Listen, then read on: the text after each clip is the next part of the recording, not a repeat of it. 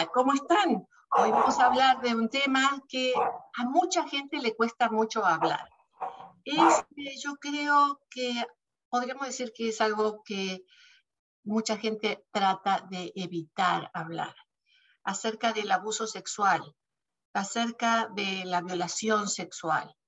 He tenido cantidades de pacientes mayores de edad, mayores de edad, quiero decir, mayores de 60, 70, hasta 80 años, que han venido a mi oficina y me han dicho, esta es la primera vez que lo cuento en mi vida. Mm. ¿Por qué? Porque han guardado ese secreto año tras año, tras año, tras año, porque se han sentido mal de, de, hablar de eso, porque pensaron que no hablando de eso no les iba a afectar, que lo iban a olvidar, porque no querían que alguien se enterara, porque tenían miedo que les dijeran, seguro que fue por tu culpa y que las, le hicieran sentir peor. La realidad es que según los estudios de RAIN, que es el lugar más oficial acá en los Estados Unidos que nos provee estadística acerca de acoso sexual, de asalto sexual, de violación sexual, RAIN nos dice que nueve de cada diez mujeres en algún momento en su vida han sido molestadas de alguna forma sexualmente, no exactamente violadas, molestadas, incluidas violadas. Ese es un número increíble. Nueve de cada diez mujeres ah, llama la atención, llama la atención, pero realmente es shocking. sabemos que, por supuesto, la mayoría de las víctimas son mujeres, eh, un 90% son mujeres, pero hay un 10% que también son hombres. Sabemos que cada 68 segundos aquí en los Estados Unidos una persona es asaltada sexualmente. Sabemos que cada, seis, cada nueve minutos un niño, un menor de edad, niño, niña, menor de edad, es asaltado sexualmente por día ¿eh? en los Estados Unidos. ¿Qué les parece estas estadísticas? ¿No son como para pensarlas realmente y decir qué es lo que está ocurriendo? Pues eh, muchos piensan que el asalto sexual ocurre cuando uno sale a la calle, en algún lugar, y, de pronto alguien, un extraño, lo asalta. Pero las estadísticas, que son las que confirman los datos, dicen que el 55% de los casos el asalto sexual está cometido dentro de la casa o alrededor de la casa, eh, el lugar cercano de la, de la víctima generalmente cuando ella está durmiendo o cuando está en la cama, o sea, cuando la atacan de imprevisto.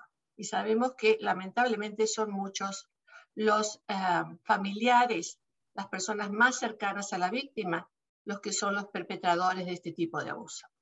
Para hablar de este tema, he invitado a una colega, a Lorena Maki, ella es terapista en Casa de la Familia y ella tiene un grupo con el que trabaja con eh, este tema del abuso sexual, del abuso sexual. Así que bienvenida Lorena, ¿cómo estás? ¿Qué tal doctora? Buenas tardes, un placer de compartir este tiempo con usted. Sí, sí. Sí. Lorena, mira, eh, los casos son increíbles. Hoy, hoy tuve justamente esta mañana el caso de una mujer que me dijo que su hija, cuando tenía cinco años, tenía problemas de lenguaje, no se podía expresar bien. Mm y le dijo, dentro de sus posibilidades, algo como así que eh, tal persona, que era un vecino, le había puesto su colita en su colita, la colita de él en la colita de ella. Y la señora no entendió mucho y la ignoró. Pero a partir de, de, ese momento la niña empezó a tener síntomas de problemas, problemas para dormir, no quería que la bañe la madre, no quería que nadie la toque, lloraba cada rato. Y la madre se preguntaba por qué, qué habrá pasado. Eh, incluso fue a lavar la ropa al día siguiente y vio que había unas manchitas de sangre, pero tampoco le prestó atención. No, nunca se le ocurrió a esta mujer que algo así pudiera haber ocurrido, porque la niña estaba o en la casa o en la casa de la vecina, ¿sí? De la buena vecina, cuando la mamá salió, se fue a trabajar porque consiguió un trabajo nuevo y no le dijo nada, pues esto ocurrió. Y recién como dos años más tarde, fíjate, dos años más tarde, Lorena, la niña le volvió a decir a, la madre, porque volvió a ver a este chico, mm. entonces se sintió muy mal y le dijo a la mamá lo que había ocurrido. Y ahí la madre fue cuando se sorprendió, se sorprendió y, se sintió muy mal por no haber protegido a, su hija, ¿no? Ahora, la historia sigue, la historia sigue, Lorena porque esta señora le dijo al marido, parece que el marido era muy severo, entonces le dijo al marido lo que había ocurrido y el marido le dijo que no dijera nada, que se quedara callada, porque dijo, si se enteran las autoridades, entonces nos van a deportar a ti y a mí y los niños se van a quedar sin papá y sin mamá. Hasta que finalmente la señora buscó ayuda porque vio en desesperación que su hija estaba mal, buscó ayuda con la médica, buscó ayuda con, con la escuela y se, se, hizo el reporte y por supuesto que no hubo deportación a los padres porque mm. tenemos que tenemos que saber que no van a deportar a los padres si los padres denuncian semejante cosa. Al contrario, la van a ayudar y al contrario la van a proteger, hasta le pueden dar una residencia. O sea, tenemos que seguir informando acerca de este tema y de lo doloroso que es para una niña el que su mamá o su papá no la protejan. ¿Cuál es tu experiencia, eh, Lorena, con estos casos? Porque tú tienes, te estás especializando en este tema y tienes muchos casos así y tienes tu grupo de ayuda. Así que, ¿cuál es tu experiencia en esta situación de los eh, niños, niñas que le mm. dicen a sus padres, pero los padres dicen, mejor nos quedamos callados? Es terrible cuando un, un, niño cuenta eso o después de un tiempo mamá cuenta cómo sucedió toda la situación. En el grupo en realidad hay mujeres que han sido víctimas de acoso, de violación, desde muy chiquititas y como usted dijo, doctora, recién ahora, después de adultas, em, cuentan a veces por primera vez lo que les pasa y empiezan a darse cuenta de todo lo que pasó porque a veces llegan por otro por otros motivos a la consulta también, a terapia. Llegan por a veces por problemas de relación con, con la pareja, ¿sí? Y es porque ellos es como que al no haber podido superar todo lo que vivieron desde niña, es como que identifican a su esposo como su agresor, sin darse cuenta. Entonces se generan todos estos problemas de pareja que también son los, los temas de, de consulta. Pero con respecto a los niños es muy doloroso a veces el escuchar a las mamás, por ejemplo, una, una frase que a mí me queda mucho es de o solamente la tocó. Esa frase que dicen algunas mamás, no todas. Intentó abusar. Ajá. No, pues sí, pero solamente. Sí, solamente la tocó. como que eso, no pasó nada. Como que eso no sería suficiente como para afectar a su hija, ¿no? Em, y es muy terrible esto y hay que em, no educar a mamá a veces en estas situaciones de todos los comportamientos que tienen sus hijos cuando sufren eh, acoso sexual o sí, acoso sexual, porque a veces hay mamás que sienten que sus hijos están o llamando la atención, que están rebeldes, ¿no? Y que, que bueno, que en realidad ella sigue su vida normal, como que estos comportamientos serían totalmente normal y no es así. Y, bueno, y, Fíjate que respecto, tuve un caso de supervisión hoy también, de esta niña que decía, porque la, mamá le sacaron a la niña de los padres, ¿no? Porque claro, si no lo protegen, vienen servicios sociales y lo saquen, no para hacerle daño a la niña, sino para protegerla. La llevaron con el tío y la tía. Y la niña pudo expresar en su sesión de terapia de que ella se muestra feliz con los tíos y con la tía para que eh, los tíos no se preocupen porque tiene miedo de que están ahora con los tíos y si los tíos la ven toda deprimida a lo mejor no la quieren tener más en la casa. Y también se muestra feliz con la trabajadora social y con la madre y con todos porque quiere que la madre vuelva pronto y porque quiere mostrar que no le afectó para nada. Pero en la sesión muestra su tristeza, su dolor, de cómo, cómo ha sido ultrajada, ¿no? Eh, y es una niña, una niña increíble, porque su capacidad de expresión es, es increíble, ¿no? Que pueda manifestar mm. esto, pero eh, cuando, cuando tú dices, eh, Lorena, de que muchos dicen, ah, no le pasa nada, si está bien, yo la veo bien, y detrás de la sonrisa que hay, ¿no? Mucha tristeza, culpa, son niñas que después suelen autolesionarse, son niñas que empiezan a tener problemas en la escuela, problemas para dormir, ¿no? Y, esto a veces no es algo inmediato, sino que se ve un poquito con el tiempo a veces, ¿no? Todas estas situaciones así. Em, a mí, la verdad, eh, trabajo con mamás de, que son con, con, hijas que han sido víctimas también. Y he tenido un caso de una niña que fue abusada por su papá hasta los 15 años, desde los 3. Y es un caso muy, muy duro, ¿no? Porque eh, todo lo que afecta en toda esta situación y, y, lo que llevó a la nena no, no poder contar esta situación por el miedo de lo que iba a generar el contar todo, ¿no? De que papá por ahí amenaza, ¿no? Porque generalmente estos casos de abuso en los menores suele ser de personas que tienen mucha confianza y muy cercana a los niños.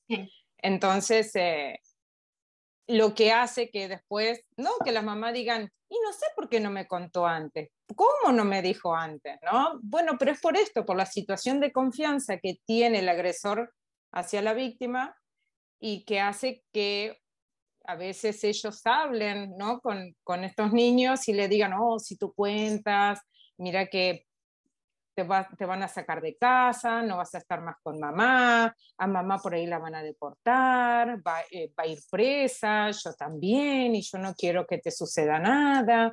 Y esta situación hace que los niños no puedan contar lo que pasa.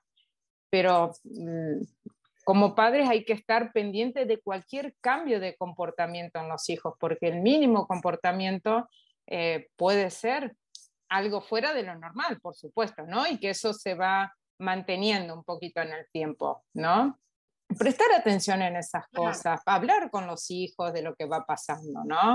Y a veces no cuentan también porque tienen miedo, por ejemplo, si es el padrastro que abusó sexualmente, tiene miedo de que la mamá no le crea o que la mamá crea que ella se lo buscó, que, lo, que los, una niña de 10 años que quizá lo incitó, y, bueno, terribles ese tipo de pensamientos, o quizás porque piense si es su papá, que si va y dice algo a la mamá, que se vayan a separar y va a ser culpa de ella por haber contado. A veces hasta sin amenazas guardan el secreto. Uh, sí, los motivos por los que guardan el secreto son terribles. Ahora, en tu grupo, tu grupo ya es de mujeres, no es de niñas, ¿no es cierto? De mujeres, de mujeres víctimas y de mamás que tienen a sus hijas víctimas. Sí. Eh, bueno, eh, en realidad hablamos de, temas porque también eh, las mujeres que han sido ya esta edad adulta, que han sido víctimas de, niñas, de, acoso, de violación y demás, sienten mucha culpa, ¿no? De, del por qué pasó, por qué no pude hablarlo, qué habré hecho yo para merecer eso, Em, y todo el tema también que trae una baja autoestima ya en la vida adulta, em, episodios de depresión, de mucha ansiedad y que a veces no encuentran el motivo del por qué son así, no encuentran el motivo de que por qué eh, a todos le dicen que sí y hasta tienen miedo de decir que no a veces en ciertas situaciones, ¿no? Entonces el poder entender y comprender que cómo eso esa situación traumática que vivieron desde niñas les ha afectado en la vida adulta. Y cuando empiezan a comprender eso, eh, empiezan como es un, como un rompecabezas, ¿no? Que empiezan a juntar un montón de, de, piezas y empiezan ellas a entenderse ellas mismas, de, de por qué actúan de diferente manera frente a las relaciones, porque hay muchas que ni se animan a tener una relación con otra persona, por miedo, pero no saben a qué, no saben a qué. Eh, miedo a confiar, ¿no? Sí, sí, y, generalmente dicen, no, eso pasó hace muchos años, hace mucho tiempo, como si hubiera sido que le pasó a otra persona, ¿no? Porque hay una disociación, la persona se separa, de lo que ha vivido en forma traumática, se disocia, entonces dice, no, eso es como que ya no me pasó, ya no me va a afectar, me voy a olvidar, ¿no? ya lo olvidé. Oh, ya lo olvidé. Lo olvidé, lo quiero olvidar. o ya lo olvidé, como dices. Y, nada, se olvida, principalmente un trauma, queda bien grabadito aquí, ¿no? y, salta en situaciones semejantes, eh, aun cuando uno no quiere, ¿no? Entonces, realmente uno no se hace ningún favor cuando dice me voy a olvidar y no voy a hablar de esto, voy a hacer como que nunca pasó, nunca existió. Al contrario, cada vez que uno hace eso, está mm, guardándose eh, eh, esa información con, con una llave de seguridad para estar para siempre ahí doliente, no para que, que no exista. Yo a veces eh, intento explicarles que les pregunto siempre qué, cuándo ellas sienten lograr ese bienestar, ¿no? Así, ¿cuándo, ¿cuándo me dirías tú que vas a estar bien? Entonces me dicen, bueno, cuando yo esto ya lo olvide. Entonces explicarles eso de que no van a poder olvidar, pero sí superar, ¿no? Que yo le digo, mira, si yo te pregunto algo de que sufriste cuando eras más chiquita en alguna otra situación, seguramente me la vas a poder contar. Y ahí te vas a dar cuenta que en realidad no olvidaste. Quizás no lo recordas tanto, pero no olvidaste. Bueno, esto también va a pasar igual. Vas a poder superar, vas a poder hacer una vida normal como cualquier otra persona, pero tienes que trabajar sobre eso. En cuanto más, como usted dijo, doctora, en cuanto más guardes todo eso, es como que más se agarra uno, ¿no? Y uno tiene que aprender a soltar y a liberar, más allá que al principio sea doloroso porque es muy doloroso al principio, independientemente de la cantidad de años que haya pasado de la situación traumática. Cuando se pasó mucho tiempo de que no se habló, cuando se empieza a hablar, es como que se vuelve el tiempo atrás a ese día. Entonces la persona otra vez empieza a sentir eh, malestar, seguramente duerme mal a la noche, tiene otra vez imágenes, recuerdos, y todo esto yo intento preparar ante todo esto que les puede pasar, porque si no dicen, no, bueno, pero hablé y ahora me siento peor, no hablo más, porque me estoy sintiendo peor que antes. Bueno, pero esto, este proceso al principio debe pasar, pasa generalmente, pero después empieza un bienestar muy grande, uno se empieza a sacar todo ese peso que traía desde hace tantos años que lo traía guardado y que sentía eso aquí, que no podía salir. Y, y, es muy lindo ver cuando los pacientes pueden empezar a expresar y, y, más en el grupo, yo lo veo que al principio es como que no, no quieren compartir sus experiencias, yo dejo que cada una tome su tiempo que necesita para poder compartir lo que quieran en el grupo. En realidad el grupo lo que intentamos hacer es poner un tema, hablar sobre ese tema y que cada una pueda em, dar una opinión, compartir con el grupo sus experiencias, siempre y cuando se sienta lista para eso. Eh, pero se empiezan a animar a abrirse y hablar del tema, de lo que les pasó, y cada vez es más y más, y uno puede mirar eso en, en, su, en, el grupo, ¿no? En los miembros del grupo. Y eso es lo lindo que uno puede también eh, decirles, señalarles eso, ¿no? De cómo estaban antes y cómo van progresando a través del grupo del poder expresar y sentir todas las cosas que, han pasado. Fíjate eh, que hace muchos años una paciente me trajo una foto y me dijo, doctora, así yo me sentía. ¿Sabes cómo era la foto? Era una persona que llevaba acá sobre sus hombros arrastrando una cantidad de, maletas, paquetes, eh, no me acuerdo exactamente que eran cajas, sumamente pesadas. Y venía arrastrando así. Y me dijo, así es como yo me sentía antes de empezar mm. terapia, arrastrándome, arrastrándome con toda mi historia, ¿no? Y ahora ya fui tirándolas, descargando las cajas, descargando todo eso, ¿no? Es, fue realmente una imagen muy interesante porque realmente la gente se siente así, ¿no? Cuando estás diciendo de sacar todo eso, ¿no? Es como descargar toda esa historia pesada que uno trae. Ahora, ¿sabes qué? Un hombre, en este caso un hombre, me dijo, es que doctora, yo ya estoy dañado y para siempre. Jamás voy a volver a ser la misma persona que yo era. Es el otro extremo, ¿no? La persona que dice, ya no, no, no soy el mismo, se ha dañado y no hay, no hay posibilidad de sentirme mejor. Esa es otra de las respuestas también que, mucha gente tiene con el proceso de victimización, porque siente que no va a poder haber ninguna solución, ninguna, ninguna forma nueva de vivir, que no va a poder sacarse esas imágenes para siempre, van a estar con él o con ella. Eh, esa sensación terrible, ¿no? De, de, imposibilidad. De desesperanza, ¿no? Desesperanza sería una buena palabra, sí. Y también en la terapia justamente uno puede aprender a pasar de ser de víctima a ser sobreviviente, y que son dos palabras muy interesantes, ¿no es cierto? Porque víctima es eh, cuando uno ha sufrido algo, pero lleva consigo esa imagen, ese rol de ser víctima en la vida. Mi sobreviviente es cuando uno dice, bueno, esto sí me pasó, eh, es doloroso, pero sin embargo yo hago todo esto con mi vida incluido lo que me pasó, ¿no? Puedo hacer algo muy distinto de mi vida. Así que las reacciones son muchísimas, muy, muy, muy, diferentes, muy diferentes. Mm. Eh, tu grupo es de mujeres solamente, ¿sí? Sí, de mujeres solamente, sí, de mujeres. Y es muy bonito. Y en respecto a lo que usted decía, doctora, es verdad, eso de, del aprender a vivir con esas experiencias, ¿no? Eso es muy importante, el poder aprender a vivir y no, no intentar el, el, el, olvidar, como decía yo recién, el olvidar y, y, no aceptar eso, porque si no es imposible seguir para adelante, trabajar sobre eso. Cuando uno dice, no, no quiero y no quiero y me resisto a, a querer recordar otra vez todo eso, ¿no? Ese poder de, de, sobreviviente de eso, de decir, bueno, me pasó, pero ahora yo tengo las herramientas, puedo.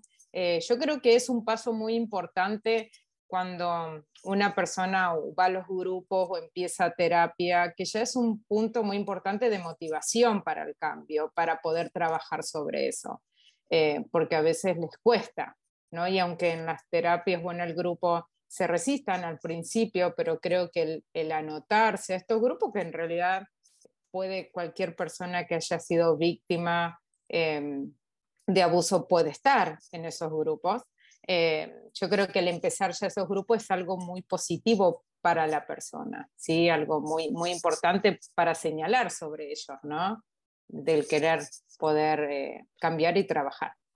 También tenemos que traer a colación que las personas que han sido víctimas en algún momento en su vida al tratar de encubrir ese, trauma y no, no, lidiar con eso, no, trabajar con eso, no superarlo, sino tratar de olvidarlo. Al tratar de olvidarlo, lo que hace mentalmente es evitar otras eh, señales que a veces nos indican que una persona puede estar en peligro. Y al hacer eso, la persona se expone nuevamente a nuevos traumas. Por eso es que la persona dice, pero ¿por qué todo esto me pasa a mí? ¿no? Porque tuvo un trauma, después otro, después otro, después otro. Pues si nunca lidió con la situación, siempre trató de ocultarla, es, se está abriendo sin querer, ¿no es cierto? Por supuesto, es un aspecto muy inconsciente de la víctima, pero se está abriendo las posibilidades a nueva trauma, a nuevos traumas. Y esto es importante hablarlo porque mucha gente se siente como condenada por la vida y después empiezan los reproches. ¿Por qué Dios eh, me castiga de esta forma? ¿Qué habré hecho yo? ¿Qué habré hecho en mis vidas pasadas? ¿O qué habré hecho? No sé. Y siempre uno puede encontrar algo, algo que hizo mal en la vida de niño porque le contestó mal al padre o peleó con el hermano, cosas que son sencillas, pero o, cosas más graves, ¿no es cierto? Pero uno siempre puede encontrar algo por lo cual uno puede decir, estoy castigado por Dios o por la vida, o el karma, o la explicación que uno quiera darle. Así que es importante saber entonces que confrontar los hechos de nuestra vida y no evadirlos es eh, un paso hacia una mejor salud mental, hacia una buena vida. Y también el, cuando pasan estas situaciones, eh, esto que yo sé hoy también, que estas mujeres ya adultas que sufrieron abuso desde niñas, eh, que tienen una personalidad que a veces con baja autoestima y con mucha culpa, eh, que son a veces dependientes, ¿no? Y que a veces entran en estas relaciones después, que son relaciones abusivas también, por ser que tienen baja autoestima, por, por una necesidad de, de, por ahí de aprobación, de sentirse querida, ¿no? Decir, bueno, si él está conmigo, mm, tengo que agradecer que después de todo lo que me pasó, yo le conté y él está conmigo y me acepta así, y en eso es como que justifica todo lo otro, ¿no? De las relaciones abusivas. Entonces, el poder trabajar, digo yo, el poder em, trabajar sobre esos traumas em, lo antes posible, ¿no? Em, ayuda mucho a, a, esto, a mejorar una autoestima, a no sentirse culpable por lo que pasó, a tener la posibilidad también de aprender a decir que no cuando lo necesitan, ¿no? Porque como yo eso veo mucho en el grupo que como estas mujeres adultas han, a través de, por, por causa de eso, cómo la vida, como usted decía, doctora, van pasando con una cosa y con otra, y dicen, yo no sé por qué me está pasando todo esto, ¿no? ¿Por qué me estarán castigando de esta manera? ¿no? Pero después empiezan a comprender todos los por qué, ¿no? Vamos para atrás después, ¿no? Y empiezan a entender esos por qué. Es muy triste pensar que todavía hoy en día en algunas comunidades eh, piensan que la mujer tiene una virtud al ser virgen y que pierden la virtud al ya no ser virgen. Es interesante escuchar ese tipo de comentarios todavía hoy en día. Y es por eso entonces de que, bueno, si perdieron su virtud, tienen que aceptar lo que sea, lo que venga ahí nomás para, y agradecer, como decías tú recién, ¿no? Agradecer que ah, a pesar de todo lo que me pasó, igual me aceptó, ¿no? Mm. Eh, eh, parecería como que trajéramos 200 años atrás, ¿no es cierto? que nos remontáramos en, el tiempo a centenarios, ¿no? Centenas de años. Bueno, eh, eh, sí, o situaciones de papá, discúlpeme doctora, situaciones de papá, que ahora se me vienen a la mente tantas cosas, eh, de papás que dicen que están preparando a sus hijas para el futuro, ¿no? Abusándolas. Eso yo he tenido también he tenido casos de hermanas. al, hombre, es que yo he tenido al hombre que me dijo eso así, abiertamente. Cara a cara. Porque, si, cara a cara me lo dijo así, pero tranquilo, ¿no? Porque si mi hija va a tener sexo algún día, pues que empiece con el padre primero. Ay, ay, qué desvalorización de la mujer, qué desvalorización de lo que significa el ser humano, ¿no? realmente, no sé, a mí me enoja mucho cuando escucho ese tipo de cosas. ¿Cuál es tu reacción? ¿También sí, sí, sí, es que no tenerla adelante, sí, sí, sí, es como una cosa que, que, le digan eso de que él la está preparando, eh, es muy, eh, sí, enoja mucho, la verdad, enoja muchísimo y que pasa el tiempo y, bueno, tuve un caso de unas hermanas que pasó eso y estaban en México, se vinieron para acá y si la situación de abuso continuó acá. Y cuando ellas contaron a mamá todo lo que estaba pasando, mamá agarró y se fue de casa. Y las dejó a sus hijas con el papá. Y terminaron que una de ellas, bueno, quedó embarazada del papá. Bueno, mi caso extremo, parecido a ese, te lo voy a contar también. Ah, eh, bueno, la mamá de las niñas no sabía lo que estaba pasando. Eran dos hermanitas también de 12 años, mellizas, cuates, ¿ok? Mellizas. Mm. Y el papá usaba de las dos. Se enteró la mamá porque se embarazaron las dos. Y, y bueno, fue muy difícil, pero con un final feliz. Las dos tuvieron sus bebés, la mamá que pensó que se iba a quedar sin su fuente de trabajo porque el esposo era quien trabajaba, era una fábrica de cortinas que tenía el señor. Eh, a él, por supuesto, lo apresaron.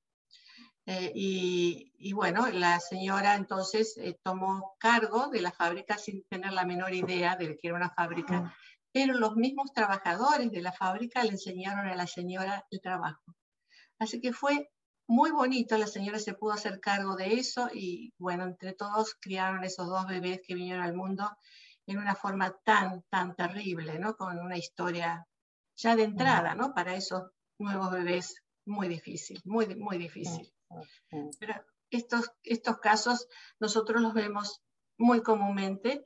Y bueno, si nueve de cada diez mujeres han vivido una cosa semejante, un abuso de esta categoría, pues esto es una invitación para la reflexión. Estamos en el mes de concientización acerca del asalto sexual.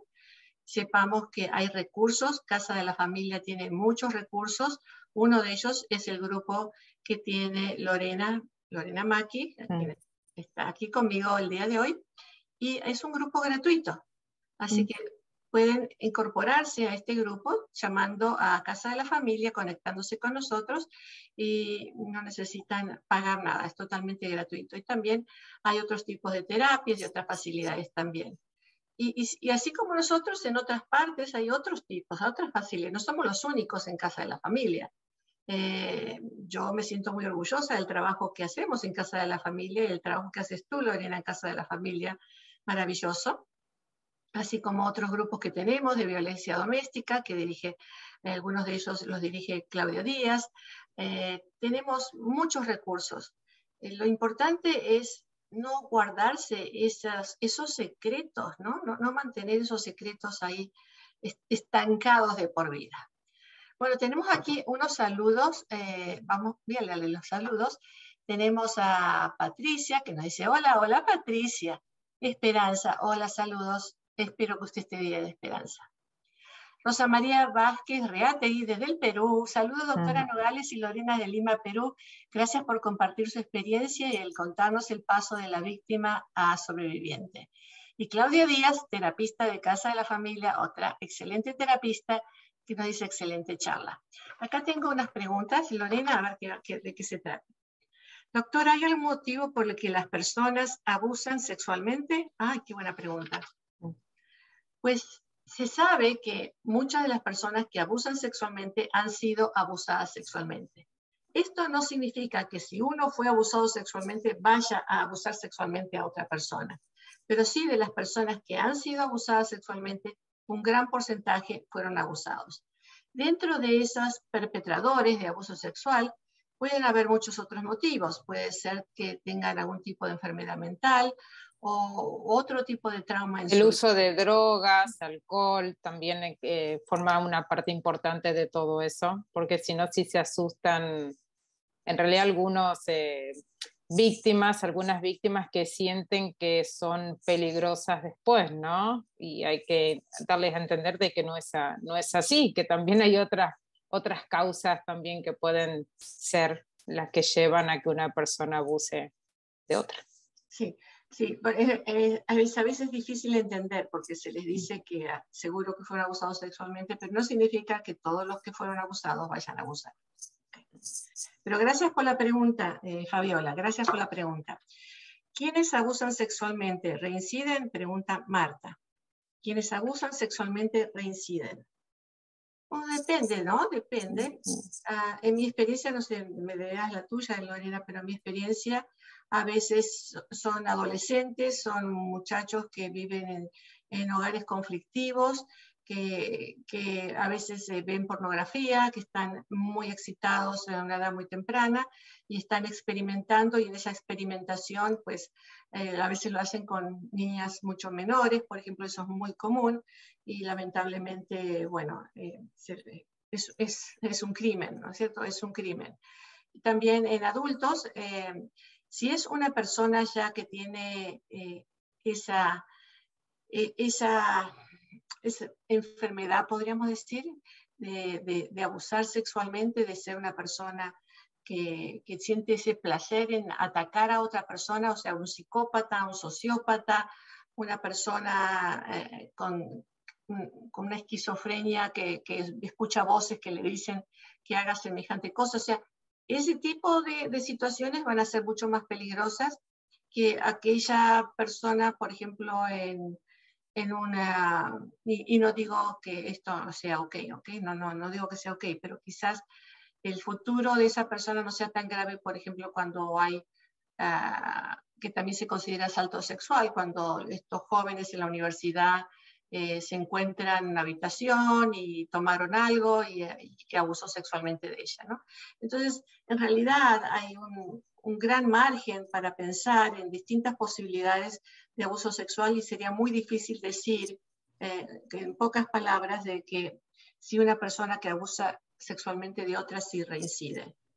Es muy difícil generalizar, hay que ver cada caso en particular, ¿no? Porque sí, a mí me ha tocado de, como usted dijo, doctora, de un adolescente casi adulto, de que experimentando con el cambio hormonal, eh, por ahí abusa de una niña menor, que está al cuidado de su mamá, que se da la situación. Otros, los jóvenes, cuando están en la universidad, se emborrachan o consumen drogas y no se tiene consentimiento en ese momento y pasa si la situación de abuso.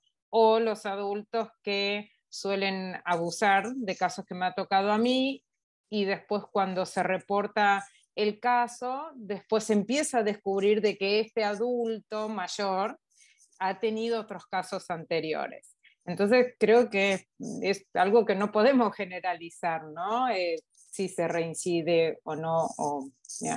En casa de la familia no trabajamos con los perpetradores, trabajamos mm. con las víctimas. Pero hace muchos, muchos años yo tuve un caso muy interesante de un perpetrador y, era interesante porque trabajaba en una escuela con niños y ahí fue donde mm. ocurrieron los problemas. Ah, pero él estaba consciente del problema que tenía y venía él porque él quería a terapia, porque quería parar este tipo de problemas. Y bueno, eh, la historia, él tenía historia de haber sido abusado sexualmente de niño y bueno, una mm. historia muy larga, ¿no? pero lo importante era que él quería estar en control y entonces buscaba todos los controles afuera para poder ayudarse mientras tanto en sus propios controles internos. Entonces, esa persona, pienso, espero que no haya reincidido, ¿no?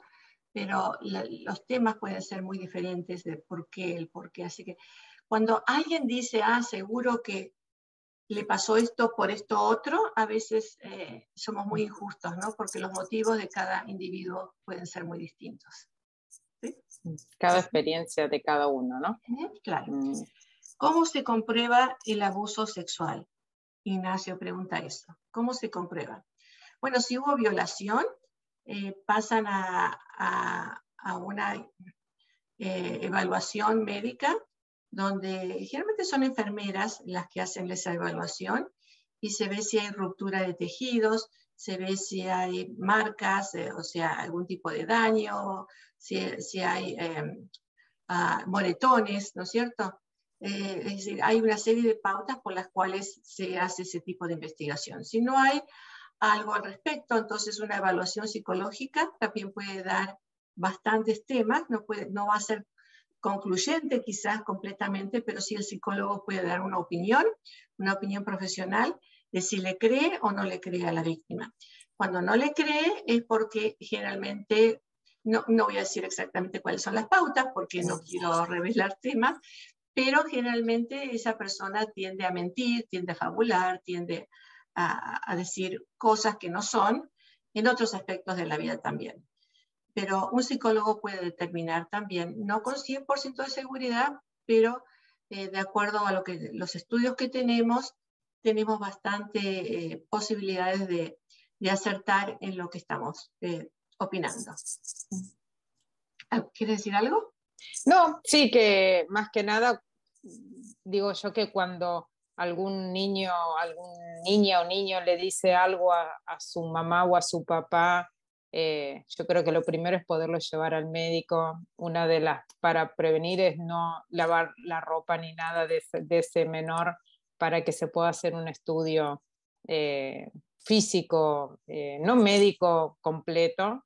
Y sí, nosotros a través de la terapia tenemos varias herramientas como para trabajar ya sea con niños y con adultos para poder realmente evaluar si han sido eh, abusados.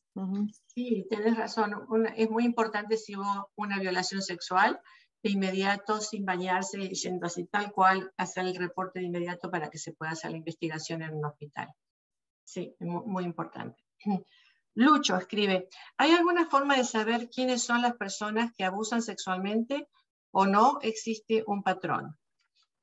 Ah, bueno, pues si es un psicópata, no va a haber un patrón porque el, psicópata es una persona muy agradable, muy social, muy, muy amena, esas personas que uno dice, ¿cómo? Nunca me hubiera imaginado. Él es tan linda persona.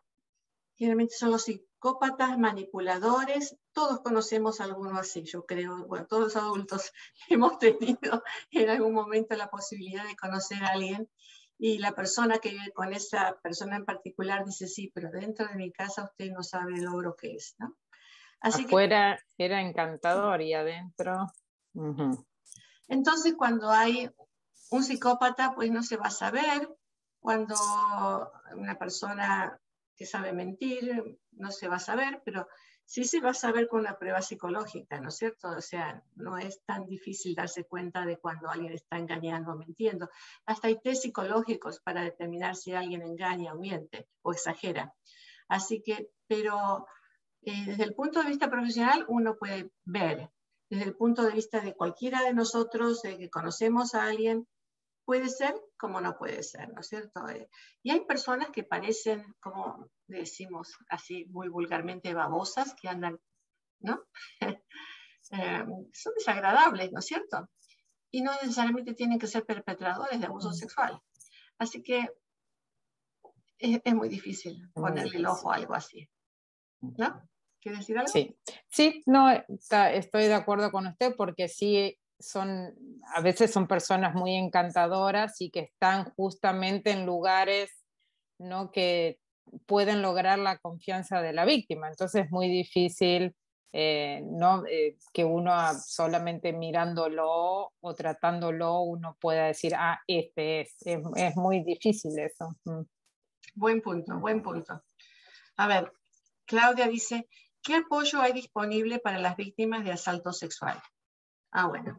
Entonces tenemos las terapias individuales, que pienso que son importantísimas, los grupos de apoyo, que son fabulosos también para poder entre todos o entre todas poder hablar acerca de lo que ha ocurrido, o si uno no quiere hablar, escuchar a los demás.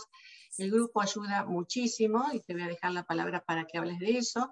A veces se necesita hacer terapia de familia, porque a veces la familia no entiende eh, lo que ocurrió, por qué ocurrió, cómo ocurrió, y también porque la familia es importantísima para ayudar a la víctima a, pasar a ser sobreviviente. Así que hay muchos, muchos recursos nuevamente en casa de la familia y en otros lugares también. Así que depende de donde ustedes vivan, eh, pueden movilizarse y buscar los recursos eh, que hay en la actualidad.